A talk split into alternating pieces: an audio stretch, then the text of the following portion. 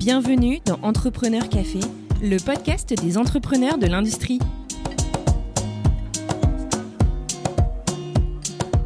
Bonjour et bienvenue dans ce nouvel épisode de Entrepreneur Café. Moi, c'est Xavier Riquier, l'un des cofondateurs du podcast, et aujourd'hui, je vous propose de partir à la rencontre de Pierre-Marie Laguet, cofondateur de Blackfoot, laboratoire d'innovation spécialisé dans la création de produits technologiques pour les grands groupes. Pierre-Marie revient avec nous sur son parcours atypique, de la création d'une première entreprise dans l'audiovisuel à 23 ans, à une reconversion radicale à 30 ans dans l'informatique, avec un retour par la case école où il va rencontrer les autres cofondateurs de Blackfoot. Un parcours inspirant et rempli d'humilité qui nous fait grand plaisir de vous partager. Bonne écoute Bonjour et bienvenue dans ce nouvel épisode d'Entrepreneur Café. Aujourd'hui, euh, j'ai le plaisir de recevoir Pierre-Marie Laguet, cofondateur et CEO de Blackfoot. Euh, merci euh, Pierre-Marie de nous accorder un peu de temps pour cet entretien. Ben, je t'en prie, je t'en prie. Bonjour à tous. donc Pierre-Marie, la, première question que je pose habituellement à mes invités, c'est est-ce que tu pourrais nous pitcher Blackfoot en quelques mots? Qu'est-ce que vous faites? On a un super large éventail de services, donc du coup, je vais essayer de faire au, plus serré. Mais euh, globalement, on se définit comme un laboratoire d'innovation qui accompagne les grands groupes dans leurs projets techniques, de réalisation, mais également, euh, également sur plein d'autres sujets en réalisant des produits technologiques euh, innovants. Donc ça, c'est le pitch le plus serré. Globalement, quand on s'est lancé, en fait, donc c'est il y a 5 ans, parce que la boîte a 5 ans maintenant, et euh, il y a de 23 personnes. Quand on a commencé il y a 5 ans, on se définissait à l'époque comme un laboratoire de prototypage. Donc vraiment, ce qu'on voulait, c'était développer des protos pour les grands groupes, puis ça a super bien marché. Et donc, c'était aussi bien des applications web et mobiles que des objets connectés. À l'époque, les objets connectés, ça se faisait très peu pour des petites, des petites, des petites boîtes qui se lancent. Donc, on est résolument une société de services. Et voilà, et ça a très très bien fonctionné. Puis on s'est aperçu que, euh, au bout d'un an ou deux, on s'est aperçu que nos projets marchaient vachement bien. C'était acheté euh, à l'époque par les directeurs de l'innovation. C'était des choses toutes nouvelles dans les grands groupes, mais que souvent ils achetaient nos produits, mais euh, c'était juste parce qu'ils entendaient parler d'une techno et donc ils voulaient essayer. C'était vraiment plus des démos, quoi. Et donc ça restait sur étagère. Ce que je veux dire, c'est que ça ça passait rarement la barrière euh, des services informatiques, ça rentrait jamais vraiment dans des roadmaps, ça passait pas en production. Quoi. Ça n'empêche que les clients étaient quand même contents, mais nous on s'est un peu interrogé, on s'est rendu compte que toute la partie amont, euh, donc pour aller de l'idéation jusqu'au prototype justement, n'était pas forcément super bien réfléchie euh, encore à cette époque par les grands groupes. Ça a beaucoup changé depuis. Hein. Mais donc du coup, on a intégré des nouvelles fonctions chez nous, donc des designers d'interaction, des designers graphiques, des ergonomes, enfin voilà plein de choses comme ça, et beaucoup de compétences aussi sur tout ce qui était évolution business, marché, lean etc. Puisque nous, c'était un peu le, monde qu'on avait découvert en lançant notre startup et en rentrant dans plusieurs accélérateurs et incubateurs. Et donc, on s'est mis à proposer ça aussi. Donc là, on, a commencé à s'accompagner de l'idéation jusqu'à vraiment la réalisation des prototypes. Puis on a continué à évoluer. Et maintenant, on industrialise aussi par nous-mêmes. Donc, on a vraiment toute la chaîne de valeur de l'innovation et je crois que le, rêve qu'on avait à la base, c'était de pouvoir créer un, écosystème qui soit capable de créer des produits de, de l'idée jusqu'à les emmener vraiment à l'industrialisation. Ça, pour le coup, c'est plutôt un pari, un pari réussi. On pas encore assez gros à notre goût, mais, mais voilà, j'espère que ça répond bien. Oui, non, c'est une bonne mise en bouche. Euh, on rentrera peut-être plus en détail de, après sur les, bah, le type de produits et puis les, les, types de clients que vous avez, mais Maintenant, ce qui m'intéresse, c'est de parler un peu de toi, Pierre-Marie. Bah, d'où tu viens, euh, quel est ton parcours et qu'est-ce qui t'a amené à créer justement Blackfoot il y, a, il y a cinq ans maintenant? Pour le coup, mon parcours est un peu atypique, mais d'ailleurs celui de mes, mes, associés euh, fondateurs aussi, euh, depuis la plupart des gens chez Blackfoot. moi, j'ai commencé, j'ai rien à voir avec l'informatique, avec tout ça. Hein. J'ai commencé, sorti du bac, je suis allé, je suis allé dans une école d'audiovisuel qui s'appelle l'Écart. Et j'ai fait un bac plus 3 là-bas, on appelle ça un Bachelor of Fine Art. Je sais pas si c'est encore d'actualité. Sortie d'école, euh, j'avais des exemples d'entrepreneurs dans ma famille, notamment ma mère euh, qui a toujours euh, été biberonnée à ça. Donc je pense qu'il y a eu une espèce de décalque, quoi. Tu vois, un peu le, prisme social de la famille qui se qui redécoule sur moi. Et donc du coup, j'ai monté tout de suite en sortant de ces études-là, j'ai monté une boîte de production audiovisuelle avec un copain qui a tourné pendant 7 ans, 7 ans et demi. Et on a connu tous les affres d'une petite entreprise, c'est-à-dire que on a connu la grosse crise de de 2008, les prix qui dévissent euh, dans, euh, dans, dans tout le marché de l'audiovisuel et euh, à cause notamment de la communication. On a connu, je sais pas. Quand tu dis audiovisuel, c'était quoi chômage à l'époque du... Ah, c'était une petite boîte de prod audiovisuel. On faisait des films instituts pour des clients type GRDF, etc. Et puis pas mal de, de prod de fiction sur YouTube, sur Dailymotion. Enfin voilà quoi, on, on, essayait de faire au max quoi. Puis à la fin, on a tombé un gros gros projet. C'était deux longs métrages au Qatar. On n'était absolument pas dimensionné pour ça, donc on y allait, on s'y achetait à corps perdu.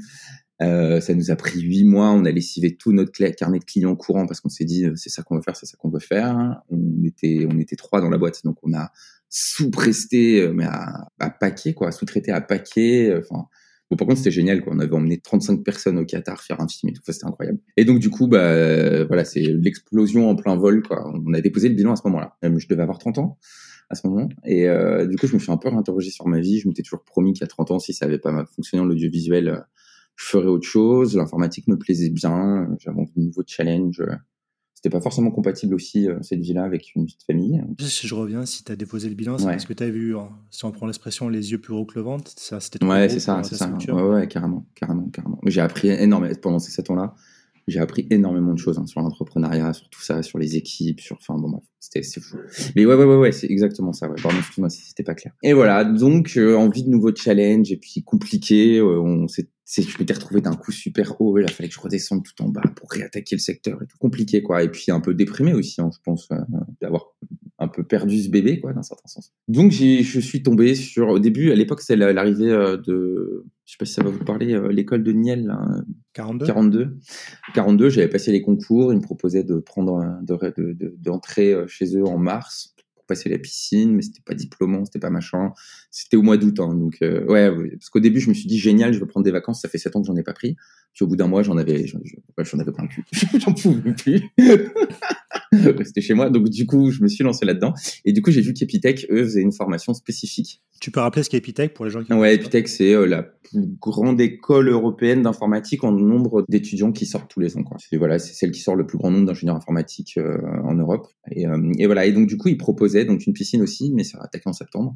Et surtout, ils proposaient donc pour ceux qui avaient déjà un bac plus 3 de faire un master en trois ans. C'est-à-dire que, euh, comme on avait déjà validé un diplôme Bac plus 3, on pouvait aller sur le master. Mais du coup, par contre, en un an, on faisait le cursus des trois premières années donc du bachelor. Donc en accéléré, donc c'est du 7 jours sur 7, 18 heures sur 24. Euh, ouais, c'était un peu fou. D'ailleurs, en interne, c'est troisième année spéciale, donc c'est pour ça le 3S. Mais euh, dans l'école, c'était appelé à l'époque euh, troisième année suicide, parce que c'est vraiment, euh, c'était vraiment hardcore. Et puis voilà, donc j'y suis allé en me disant, ouais, je vais me trouver un bon boulot dans l'informatique, je vais me marier, avoir des gosses, ça va complètement changer Est-ce que tu avais déjà des bases en informatique quand tu as Pas du tout, pas du tout. Ça a été un enfer. Ça a été un enfer. Je me suis retrouvé, je sais pas si t'imagines, mais donc j'avais 30 ans, j'allais sur mes 31 ans, je me suis retrouvé. En, gros, l'idée, c'est qu'en septembre, on commence la rentrée avec les premières années.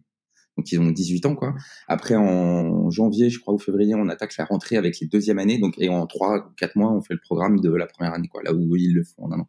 Donc en fait, en septembre, alors que je venais tout changer, enfin, tu vois, l'audiovisuel et l'informatique, alors que j'en ai jamais fait, je me suis retrouvé avec des gamins de 18 ans. Bah, franchement, c'était la jungle, quoi. Et là, tu te réinterroges, quoi. Tu dois faire des exercices auxquels tu ne comprends rien, bosser quasi 24 heures sur 24 et entouré par des mômes de 18 ans que tu te dis mais vraiment est-ce que, ce que, ce que je suis pas en train de faire ah, t'as, dû prendre une grosse part d'humilité enfin prendre sur toi ah ouais ouais ouais ça m'a fait descendre ouais, ouais c'est, sûr. Clairement euh, mais par contre euh, par contre j'ai adoré quoi. en fait j'ai retrouvé plein de choses que j'ai, j'ai adoré dans l'audiovisuel. C'est-à-dire que euh, c'est des secteurs de passion les deux c'est-à-dire que je me suis retrouvé avec des gens qui étaient capables de bosser jusqu'à 5 heures du mat parce que ce qu'ils faisaient les passionnait et que ça stimulait leur cerveau et leur créativité. Et ça, je m'y attendais pas du tout. Je, ouais, voilà, quoi. Et c'est, ça, c'est quelque chose qui m'a, moi, toujours, toujours porté, quoi. C'est toujours un truc où, du coup, je me suis vraiment, vraiment éclaté. Et puis, du coup, cette petite promo qu'on était de 3S mélangée autour dans le monde a été géniale, quoi. On était 35, on serrait les coudes énormément, on était tous dans la même galère. Tu sais, c'est toujours le truc du, euh, sais, les parents qui menacent leurs enfants euh, d'aller en pension, sauf qu'en vrai, c'est en pension qu'ils sont fait leurs meilleurs potes et qu'ils ont fait le pire de, le plus de bêtises, quoi. Bah là, c'était un peu ça, quoi. C'est, tellement dur ce qu'on nous demandait que, enfin bon, après, on n'était pas à la mine, hein, faut pas déconner, mais, mais euh, que du coup, enfin, ça a fait des potes euh, incroyables. Et donc, c'est là-bas que j'ai rencontré les deux, les deux autres cofondateurs. Max et Kevin. on était Ils avaient un peu même parcours que toi. Enfin. mais alors complètement autre chose. Max il connaît depuis qu'il avait l'âge de 6 ans il a fait un, une espèce de forme de BTS en Belgique mais du coup, il voulait approfondir vraiment parce qu'il trouvait qu'il n'avait pas assez codé, donc il est venu faire. Donc, tu as vu, je me suis retrouvé dans la même promo qu'un mec qui faisait ça depuis qu'il avait 6 ans. C'est incroyable. Kevin, lui, euh, belge aussi, mais donc lui, il avait fait une école d'infographie euh, spécialisée dans le temps réel, donc c'est-à-dire qu'il faisait de la modélisation 3D, etc. Enfin, un directeur créa euh, dans l'âme, quoi, et qui s'est dit, je veux rajouter en plus le développement informatique comme corde à mon arc, quoi. Et donc c'était une super team parce que moi le côté très social, très euh, management d'équipe, etc. Et puis qui avait déjà eu un peu cette expérience de la l'entreprise. Maxime vraiment le pur CTO et Kevin avec cette espèce de grain de folie créa. Enfin c'était assez facile quoi. Donc je t'ai dit, je voulais me marier, avoir des enfants. La nana avec qui j'étais à ce moment-là depuis des années, elle a pas supporté le Epitech 24 heures sur 24, donc on s'est séparés. Et mes copains m'ont dit, viens, on monte une entreprise. Donc on s'est pris un, dès la quatrième année, on s'est pris un loft en colocation à Ivry pour commencer à faire nos projets et attaquer les accélérateurs pendant qu'on terminait. Voilà un peu la, genèse. Mais du coup, l'idée de lancer Blackfoot, elle est venue à trois là, pendant vos études. C'est en travaillant sur des sujets en commun que vous avez eu l'idée. Comment est venue l'idée en fait de, créer un labo d'innovation? On a postulé donc à l'époque un, un, accélérateur qui s'appelait Startup 42, qui était vraiment vraiment génial. C'est là-bas que j'ai un peu tout appris hein, sur l'univers des startups. Et du coup, on est arrivé, on allait les voir. On était une équipe euh, de gens qui développions très bien, qui savions faire plein de choses techniquement. Et on, leur, on est arrivé, on leur a montré euh, un hologramme qu'on avait euh, fait en bêta, un autre produit qu'on avait testé, etc. Et c'était assez atypique, je pense, pour eux, parce que du coup, on n'est pas arrivé avec un produit déterminé. On arrive en leur disant, on sait faire plein de trucs et on a une vraie compétence et on est une équipe super soudée. par contre, euh, on ne sait pas encore quel va être le business qu'on veut développer, mais on sait qu'on veut développer un business. Ils nous ont pris, alors qu'il y avait en face des startups qui avaient des produits vraiment très définis, tu vois, mais en se disant, bah, on va vous aider justement à trouver quel est votre, votre business model, parce qu'on adore l'équipe. Donc on a commencé comme ça, et en fait, tous les deux mois, on, on testait un nouveau produit. Donc, euh, on a fait, euh, on a entièrement domotisé le loft dans lequel on était et on, Bouygues Immobilier s'est mis à s'en servir comme appartement témoin pour montrer un petit peu l'avenir de la domotique. On a fait des, drones qui faisaient d'inspection sur des fermes à énergie solaire en R&D. On a fait, enfin vraiment, on sortait un nouveau produit par mois qu'on allait tester à des événements et tout en mode training startup quoi. Mais à chaque fois, c'était pas, tu vois, euh, on repartait sur autre chose, quoi. Et à la fin de l'accélération, il y a un mentor qui est venu nous voir. Je suis vraiment quelqu'un de pas bien parce que là, j'ai un, énorme trou sur son prénom et son nom. Je suis navré euh, pour lui. Et qui est venu nous voir et qui nous a dit, euh, mais les gars, parce que tu sais, on avait des séances de mentoring avec des gens qui avaient déjà nos entreprises et tout, et qui nous a dit, mais les gars, ce que vous avez abattu comme boulot, c'est génial vous attirez les grands groupes avec tous vos prototypes, etc. Est-ce que c'est pas ça en fait votre business model, quoi? Plutôt que d'essayer de vous acharner à, faire un produit, est-ce que vous feriez pas une société de service qui serait un laboratoire de prototypage, quoi? Et là, ça a été, euh, ça a été une évidence, quoi. on s'est dit, mais évidemment, bien sûr que c'est ça qu'il faut qu'on fasse.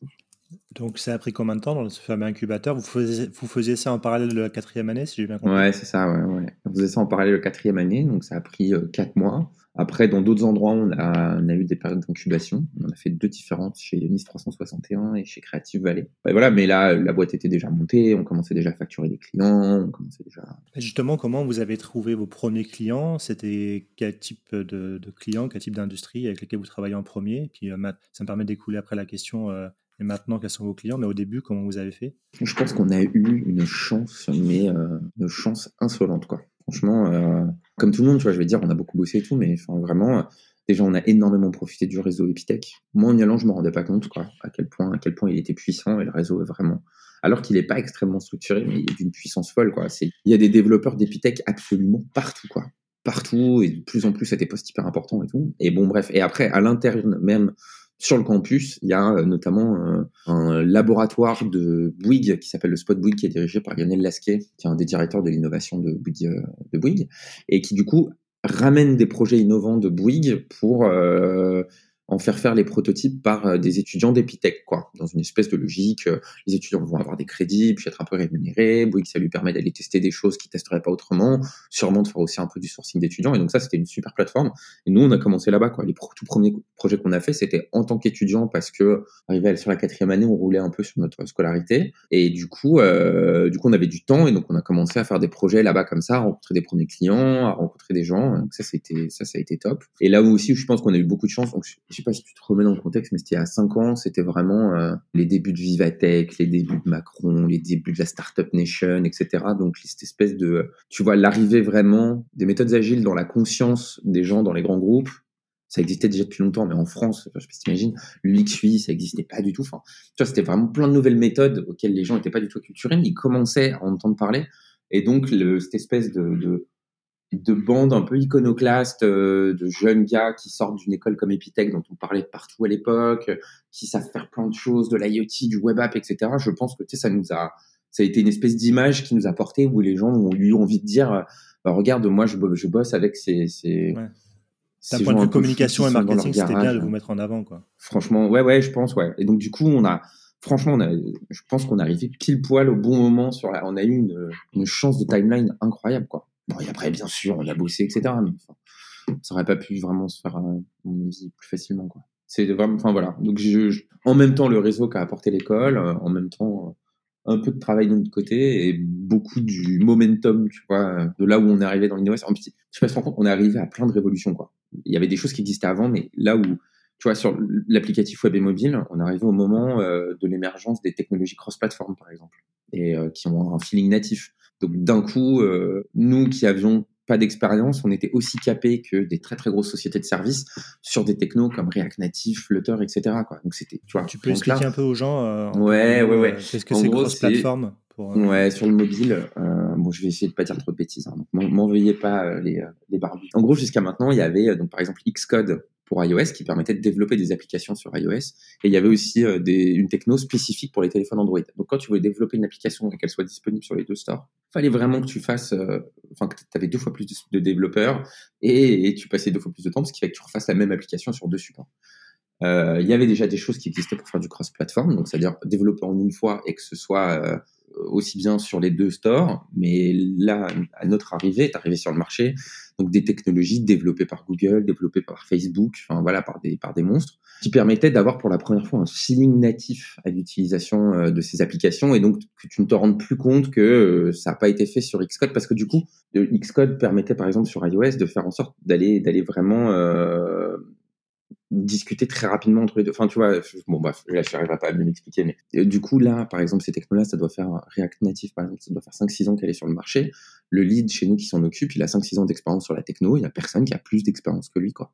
Donc, euh, ça nous a permis très vite d'aller vendre à nos prix, euh, en ayant peu de concurrence, en, ne se retrouvant pas avec des pure players de SN spécialisés dans PHP, Laravel ou je ne sais quel quelle techno. Enfin, bon, bref, voilà. Ça, nous a, ça c'était au moment où la nouvelle techno est arrivée, du coup, ah, ouais. à pied d'égalité avec des gens qui Exactement. Et là, je te donne l'exemple sur le web app. Donc, je te disais qu'on faisait aussi des objets connectés de l'IoT. Enfin, c'est le moment de l'arrivée d'Arduino, de machin, donc plein de boards qui ont permis que là où tu avais besoin du bureau d'études hyper spécialisé et pointu et de, de grosses machines pour aller faire de l'électronique et commencer à développer des objets connectés ou en faire les prototypes, d'un coup, ça s'est ouvert au marché du particulier qui s'est mis à être en capacité de faire déjà plein de choses, quoi. Et donc, c'est pareil, là, on est arrivé à un momentum incroyable, quoi. Et à pouvoir proposer des prix cassés pour des solutions de prototypage, alors que, enfin, voilà. Et un peu sur toutes les verticales qu'on a positionnées, l'UXUI, premier designer XI qu'on a pris, quand on parlait du XUI à nos clients, ils savaient pas du tout ce que, c'était, quoi. Là, aujourd'hui, enfin, ça leur paraîtrait même, absurde de pas réfléchir l'expérience utilisateur d'une application avant de la développer, quoi. Donc voilà, et je te dis, il y a un feeling qu'on a eu, il y avait des convictions qu'on avait, que c'était là-dedans qu'il fallait aller, que c'était les bonnes choses, quoi. Évidemment, on a, eu plutôt une bonne strate, je pense, mais on a quand même eu aussi du bol, quoi, parce qu'on serait arrivé trois ans avant. Qu'est-ce que vois, tout, bah, comme tu as dit, vous avez la bonne idée au bon moment, puis vous avez travaillé pour euh, que ça soit efficace et que ça soit crédible au jeu des gens qui vous avez démarché. Quoi. Donc il y a une part de chance, mais, une part de travail aussi, évidemment. Ouais, ouais, ouais, ouais, ouais, on est malin, on est malin et on est travailleur. Moi, je crois beaucoup plus à la. Tu peux être super intelligent et juste pas avoir de bol et jamais réussir à rien faire. Quoi. Donc, enfin, bref, peut-être pas se lancer dans un débat philosophique. Donc tu disais euh, au début, euh, labo innovation, web et mobile, grand groupe. Après, vous êtes passé plus à, une petite partie de production avec des objets connectés, du hardware. Bah, typiquement, est-ce que tu peux nous dire un peu plus sur quel, type de grand groupe, quel type d'industrie? Alors, si tu peux pas donner de nom, c'est pas grave, mais ça, qu'on comprenne un peu mieux. Et puis aussi les, bah, types de produits et techno euh, sur lesquels vous travaillez. C'est hyper. Attends, c'est rigolo parce que je développe un truc en com là. On est en train de pousser des articles. Non, en gros, sur la partie web et mobile, je sais pas, ça peut être aussi bien. Euh, des applications pour des régions pour leur permettre de partager leur, patrimoine culturel, que euh, pour euh, en partenariat avec une autre entreprise, mais bref, pour Airbnb, on leur permet de déclarer euh, leur taxe de séjour aux 56 000 communes de France. C'était quand même incroyable parce que jusqu'à maintenant, les, mairies ne vendaient plus. Enfin, tu vois, il y, avait beaucoup de, moins de gens qui allaient dans les hôtels, ils allaient dans les Airbnb, mais les Airbnb ne, ne redistribuaient pas les taxes de séjour aux mairies, quoi. Donc, elles ont eu un énorme manque à gagner. Donc voilà, ça c'est des exemples d'applications vraiment réelles et utilisées au jour le jour qui sont en utilisation. Alors ça c'est un peu plus web, ça peut être euh, accompagner des assurances dans leur digitalisation et, et leur permettre euh, d'automatiser énormément de, de, de, process chez eux. Donc ça on appelle ça du RPA, c'est un robot process automation. Des star, grosses startups type euh, My Living Bloom, où là on a un gros partenaire avec nous qui s'appelle C2S, où on a développé toutes leurs applications, etc. C'est hyper varié beaucoup de B2C, pas mal de B2B aussi. Euh. On aime beaucoup aussi les, outils métiers. Ça, c'est un truc qui nous, moi, qui nous passionne parce que du coup, tu as l'impression de vraiment changer la vie d'utilisateur pour quelque chose qui compte, quoi. Par exemple, sur des grosses applications de chantier, tu vois, on va aller, euh, on va aller permettre euh, à pas mal d'ingénieurs, etc., d'augmenter leur productivité en, en, créant des outils métiers pour eux. Là, je suis désolé, je suis obligé de pas parler par parabole parce que j'ai pas trop le droit d'en parler. Mais voilà, et dans les secteurs, ça peut être aussi bien le le bâtiment, que je t'ai dit un peu la banque assurance, les télécoms. Enfin, voilà. On a eu une chance aussi, c'est que Bouygues est rentré à notre capital il y a, je dirais, 24 mois. De façon minoritaire, hein, ils ont pris, ils ont pris 10%. Et de façon transverse, donc c'est Bouygues ça directement qui a notre capital. Et du coup, bah, ça, le groupe Bouygues, je sais pas si tout le monde s'en rend compte, mais à l'intérieur, il y a il y a des médias, des télécoms, de la construction. Enfin, tu vois, c'est assez énorme. Donc, ça nous a permis d'aller nous développer dans plein, plein de secteurs différents. Quoi. Donc ça, voilà. Donc ça, c'est sur le web. C'était quoi? L'idée de Bouygues C'était de rentrer au capital pour que vous soyez un peu leur leur plateforme d'innovation et que dès qu'il y avait des produits à tester ou à innover, ils passent par vous? Je dirais pas que ça comme ça, parce que ce serait hyper réducteur pour eux, parce qu'ils ont des directions d'innovation qui sont canons chez eux. Hein, et clairement, on remplace pas du tout euh, leur travail. Mais c'était, euh, je pense que c'était plus, bah, il y a un laboratoire d'innovation, l'innovation est un vrai sujet dans le groupe, ils travaillent déjà de façon transverse euh, à plusieurs, plusieurs endroits dans, dans le groupe. Ils ont des expertises qu'on n'a pas forcément. Ce serait vraiment bête qu'ils n'arrivent pas à plus se développer parce qu'ils n'ont pas de cash. Quoi. Donc, euh, donc, allons les aider à scale parce que ça pourra redécouler sur nous et ça pourra aider euh, les différentes entités du groupe à avoir un partenaire de confiance avec qui bosser s'ils ont besoin. C'est un peu la même chose que ce que tu as dit si tu veux, mais c'était pas. Je veux pas laisser croire que, on remplace l'innovation au sein de ces groupes là qui sont. non, c'est plus un, un ajout. Euh, ouais. En plus, ils ont besoin d'un, enfin, du net, quoi, on va dire. Ouais, ouais, ouais, ouais. Et... Enfin, c'est une super relation parce que si tu veux, c'est pas un investisseur qui vient et qui va ressortir dans 5 ans en ayant fait une plus-value, quoi c'est des gens qui sont habitués à créer des outils industriels, qui sont dans cette démarche-là, quoi. Ils investissent chez toi pour que tu te développes, que tu grandisses et que du coup, ça puisse, servir un peu la masse du groupe, quoi. Donc, c'est, c'est plus un grand frère, quoi, qui t'accompagne et qui, qui, est là avec toi. Puis nous, ça nous a permis. Et du coup, euh, justement, si on parle du développement de Blackfoot maintenant, c'est, quoi ta vision pour Blackfoot? Euh, Est-ce que par exemple, vous, pour l'instant, vous êtes franco-français ou vous êtes déjà un peu l'international? Euh, Comment t'imagines Blackfoot dans 3 à 5 ans? Alors, nativement, on est franco-belge, étant donné que deux sur trois des fondateurs sont belges. Mais non, ouais, ouais, on, a installé, donc on, est, on est surtout installé en France, même si on a quelques contrats avec la Belgique. Mais pour le coup, on est quand même très franco-français. On commence à poser des touches là. On a on a notamment euh, une lead en développement euh, d'applications web et mobile euh, chez nous qui s'appelle Elise Navenek qui part s'installer a priori définitivement au Canada et qu'on continue à porter avec nous et qui, qui, qui reste dans notre structure. Donc on commence à tester des choses. Donc pour Maxime, notre CTO, ça lui permet de se dire bah voilà, je vais avoir des capacités à développer avec 5 heures de décalage. Donc je peux avoir des équipes à Paris qui lancent des projets et puis c'est continuer la nuit par là-bas notamment là où elle s'est installée, c'est le Québec, donc c'est francophone. Donc on se dit qu'on va peut-être pouvoir aussi aller commencer à démarcher un peu des clients là-bas. Donc on y pense, on y pense, on commence à poser quelques jalons. Mais là, euh, là notre gros objectif, c'est surtout de sortir du Covid. Hein. ouais, vous avez, pris la crise euh, en, pleine figure? Bah, tout le monde se l'a un peu prise. Tout le monde se l'est prise. alors, clairement, on n'est pas, on n'est pas restaurateur, donc notre vie, elle est pas si mal. Mais puis l'informatique, c'est quand même, c'est un milieu qui connaît pas de, qui connaît le plein emploi, etc. Mais oui, oui, c'est sûr. Bah, enfin, un confinement, un confinement, c'est, c'est dur sur plein d'aspects. Enfin, on a senti que les projets étaient plus longs à signer que ce que ce n'était avant, que les budgets ont été un peu coupés, que tu vois, euh, il y a eu des périodes où d'une semaine à l'autre, on nous disait qu'on n'allait pas être confiné, puis qu'on allait finalement être confiné. Donc tu vois, enfin, ça crée beaucoup d'insécurité pour des acheteurs. Donc euh, ça fait des périodes pas, pas super cool. Et puis même en interne, ça, ça, ça, ça oblige à réfléchir à plein de modèles, quoi. Enfin, moi j'étais super flippé euh, que tous les gens qui bossent chez nous se retrouvent euh, enfermés chez eux du jour au lendemain. Autant je trouve ça bien qu'on ait pu mettre en place le télétravail de façon aussi massive aussi vite et nous on n'a vraiment pas eu de problème. Je pense que ça a été beaucoup plus compliqué pour notre entreprise.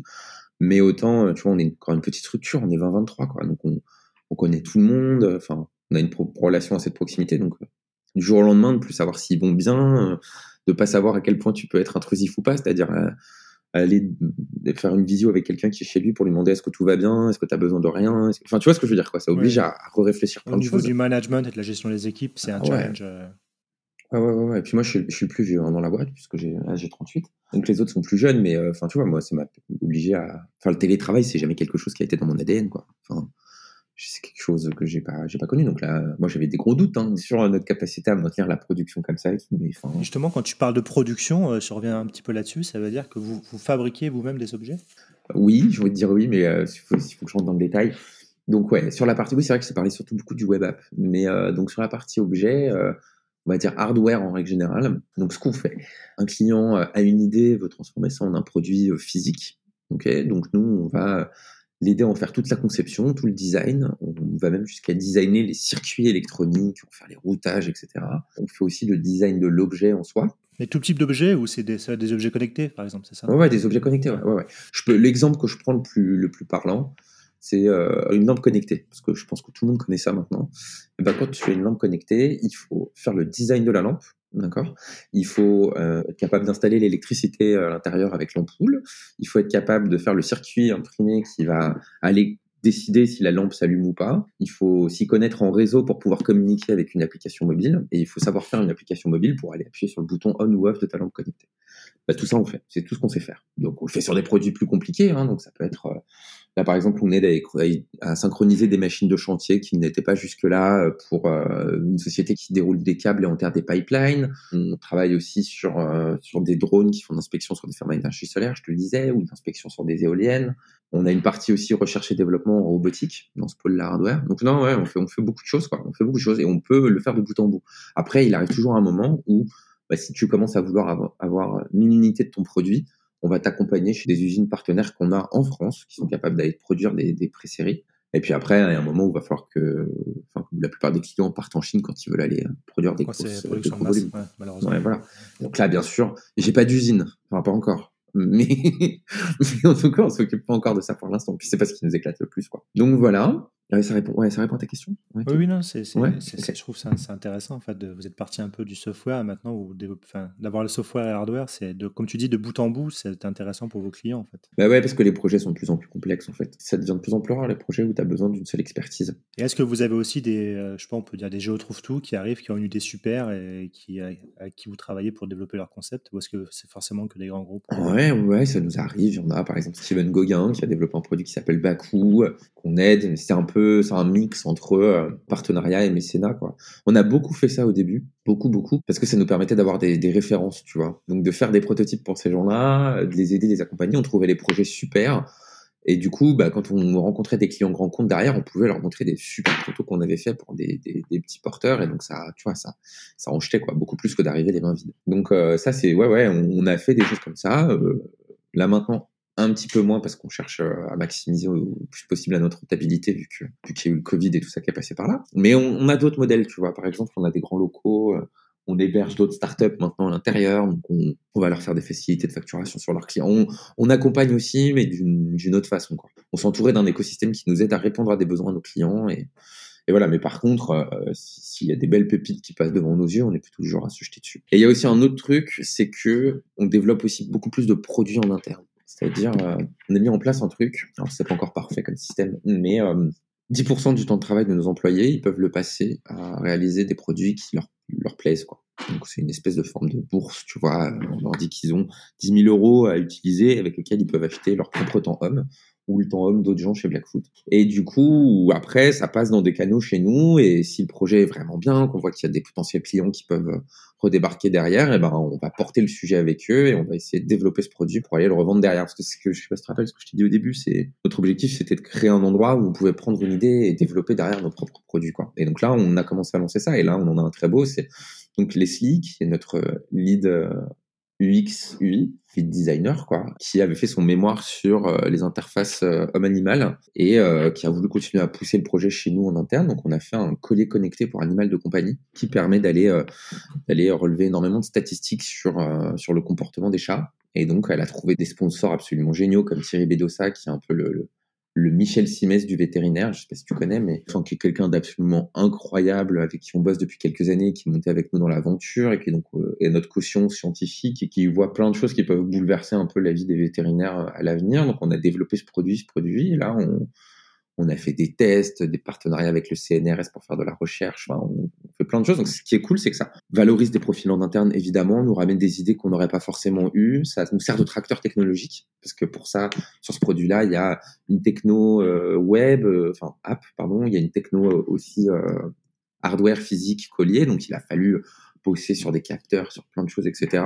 C'est d'expérience derrière qu'on revend à nos clients. Hein. Et puis la possibilité là maintenant, c'est ce qu'on est en train de faire. On cherche à faire des tours de table pour aller chercher des investisseurs pour, pour développer ce produit, développer ce produit sur ce côté-là euh, commercialement. Quoi. Donc, ce qui fait aussi que bah, même le temps, tu vois, un peu d'intercontrat ou d'intermission qu'on avait, bah, on l'utilise pour mettre à jour et pour aller défricher des, des nouveaux produits euh, par nos, nos employés. Ouais, puis comme tu dis, c'est une bonne manière aussi de valoriser les compétences en interne qui se sentent bien dans la boîte. et qui, bah, C'est ça, nous, c'est des gens qu'on. C'est les profils qu'on recherche. C'est les profils les plus durs à manager parce qu'ils sont très entrepreneurs, tu vois, dans leur tête ou dans leur âme.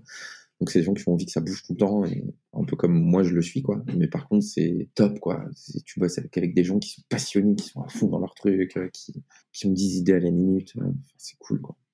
Pierre-Marie, on arrive au, terme de cet entretien. La, dernière question que je pose euh, à mes invités, c'est euh, si tu avais un conseil à, donner à quelqu'un qui souhaiterait entreprendre, mais qui n'a pas forcément le réseau, qui n'a pas forcément les codes, qu'est-ce que tu lui dirais? Ou alors les, principaux pièges à éviter?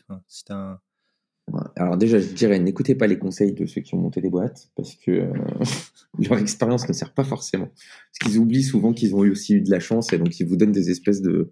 Dans beaucoup de bouquins, c'est que tu peux lire comme ça, on te donne des espèces de, de marches à suivre, de comment eux, ils ont réussi, en oubliant un petit peu qu'ils étaient euh, un survivant euh, parmi beaucoup de morts, qui ont sûrement fait la même chose que... après, non, ce que je dirais, moi, surtout, c'est l'équipe. quoi. C'est, Je pense que déjà, franchement, essayez pas de monter une boîte tout seul, parce que c'est du suicide.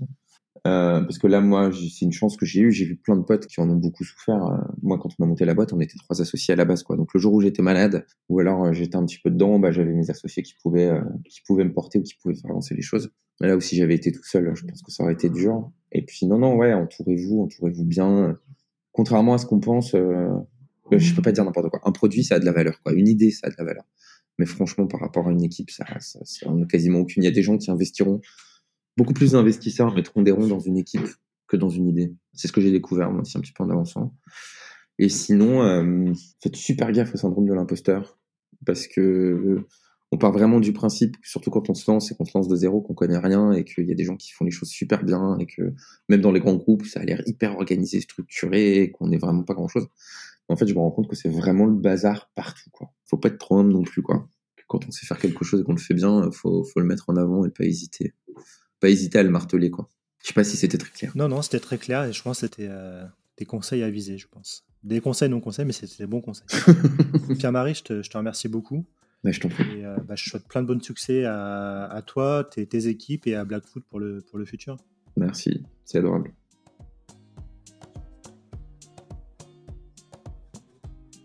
Et voilà, merci à tous de nous avoir écoutés jusqu'au bout.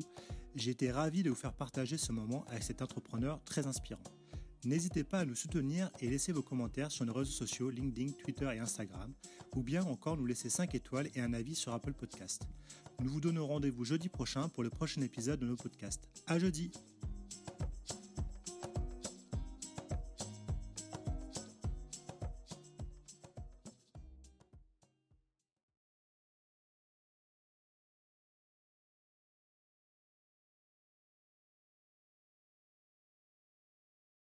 C'est adorable.